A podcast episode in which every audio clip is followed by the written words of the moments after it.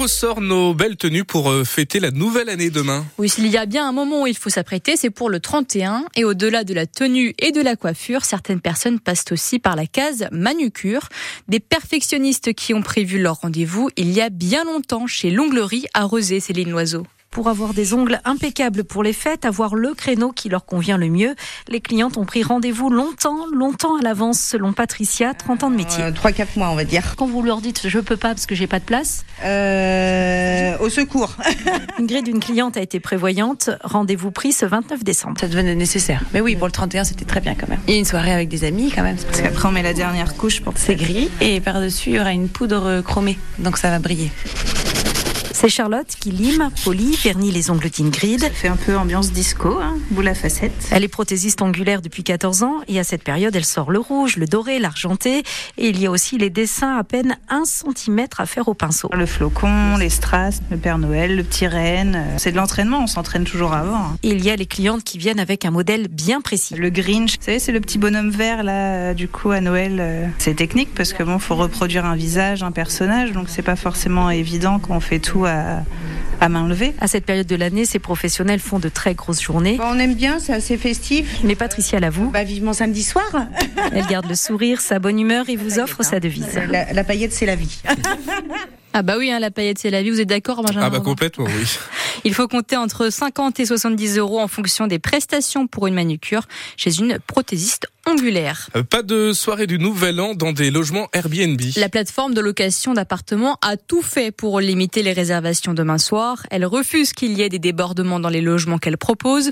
Airbnb applique des critères stricts qui empêchent surtout les groupes de jeunes de se retrouver pour faire la fête, Guillaume Fariol. Océane avait imaginé un beau réveillon dans une maison avec jacuzzi accompagné de son conjoint et cinq de leurs amis. On ne voulait pas faire le bazar. Mais la jeune femme a dû revoir ses plans, impossible de réserver sur Airbnb. Je pense qu'on en a testé à pas loin de 10-12 logements qui nous ont refusé. Et on a essayé avec différents comptes. Donc avec mon compte euh, voilà, de jeune femme, j'explique bien ce que je fais dans la vie. J'ai jamais de souci avec Airbnb.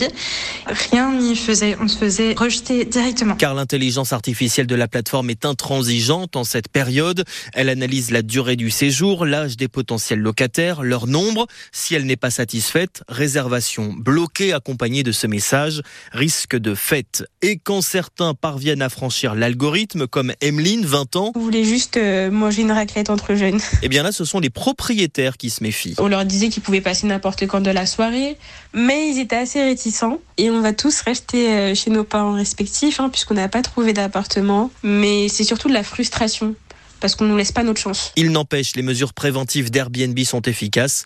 Depuis leur lancement en 2020, le nombre de fêtes signalées à la Saint-Sylvestre en France a chuté de moitié. Et les Gîtes de France, eux, font le plein pour le Nouvel An. En Vendée, la quinzaine de logements proposés à la location pour demain soir sont complets depuis des mois. Un mort et quatre blessés en Russie cette nuit après une frappe ukrainienne. Un immeuble résidentiel a été visé.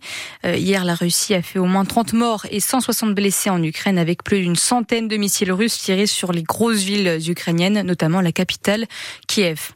Un incendie dans un bâtiment agricole hier soir à la Gaubretière en Vendée, à côté de Cholet.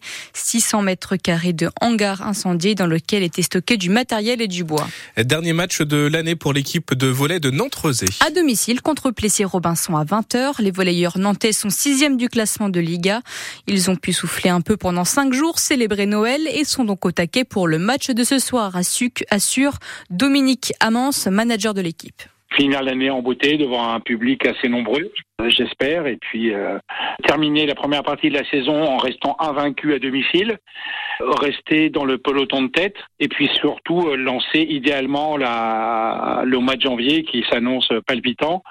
On a déjà huit matchs prévus, je crois, en, 2020, en janvier, donc euh, il faut pas perdre de temps. Il faut repartir euh, du bon pied. Les gars méritent de finir la première partie de saison en beauté, avec l'aide du public.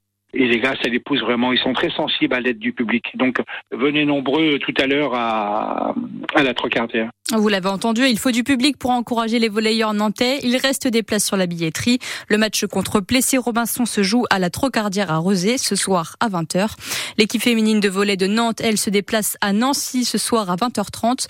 Et enfin, ceux de Saint-Nazaire, donc les, les masculins, affrontent Saint-Jean-d'Ilac à 20h à la salle Coubertin. La corrida de la Beaujoire, c'est cet après-midi à Nantes, une course autour et à l'intérieur du stade de foot nantais. Un millier de coureurs sont inscrits pour cette 39e édition. Jade et Gabriel, ce sont les deux prénoms les plus, les plus donnés cette année aux bébés nés à La Roche-sur-Yon, près de 3000 naissances en 2023.